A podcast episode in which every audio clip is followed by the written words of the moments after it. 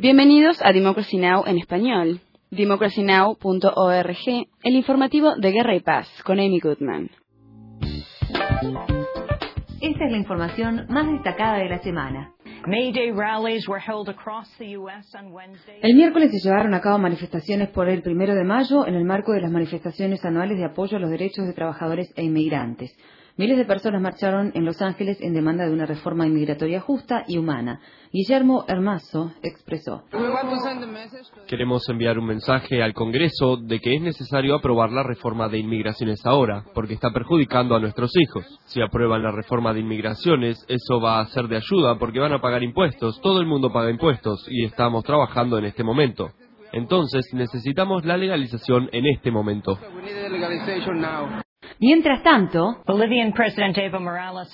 el presidente de Bolivia, Evo Morales, determinó la expulsión de su país de la Agencia de Estados Unidos para el Desarrollo Internacional, USAID. En un discurso, Morales citó los comentarios recientes del secretario de Estado, John Kerry, en los que se refirió a América Latina como el patio de Estados Unidos. Morales acusó además a USAID de utilizar la cooperación internacional para la desestabilización política.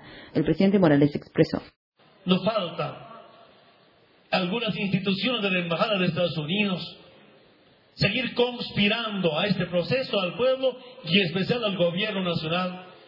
Y por eso, aprovechando esta concentración y el primero de mayo, quiero informarles, hemos decidido expulsar a USAID de Bolivia. Se va a USAID de Bolivia. El hermano canciller comunicar inmediatamente a la embajada de Estados Unidos. Nunca más Nunca más USAID que va manipulando, que va utilizando a nuestros hermanos dirigentes, que va usando a algunos compañeros de base con limosna. Morales expulsó al embajador de Estados Unidos y a la Administración de Control de Drogas en el año 2008, lo cual provocó que Estados Unidos prohibiera al principal enviado boliviano poco después. En Washington, un portavoz del Departamento de Estado negó las acusaciones de Morales y sostuvo que Estados Unidos estudia una respuesta. Patrick Ventral declaró. El gobierno de Estados Unidos lamenta profundamente la decisión del gobierno boliviano de expulsar a la Agencia de Estados Unidos para el Desarrollo Internacional. Negamos las acusaciones infundadas que ha efectuado el gobierno boliviano. Se determinará si habrá alguna acción en respuesta o no, pero quienes sufren por eso son los bolivianos que estaban recibiendo nuestra ayuda.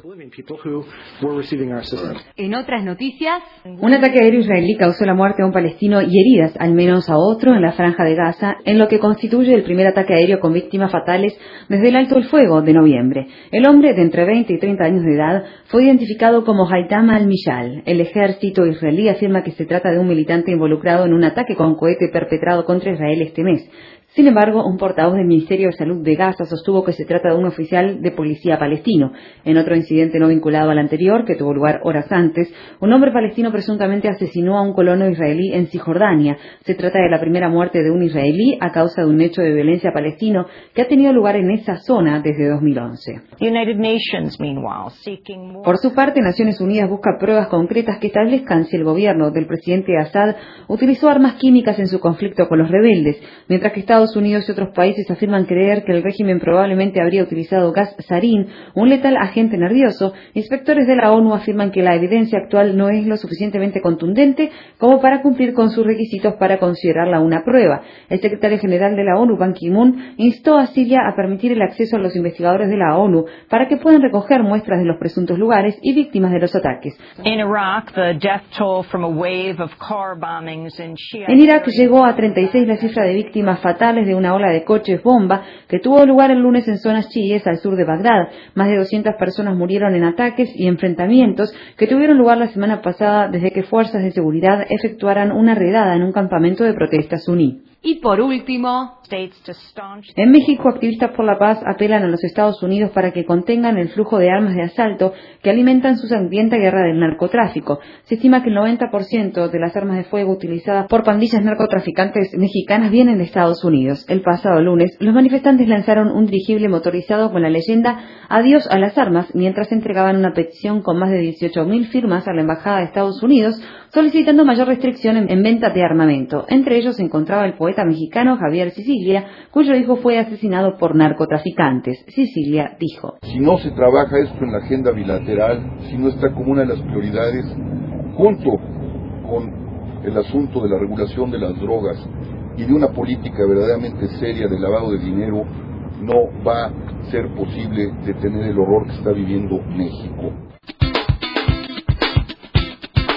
Para mayor información, visita nuestro sitio web www.democracynow.org barra es. Infórmate bien.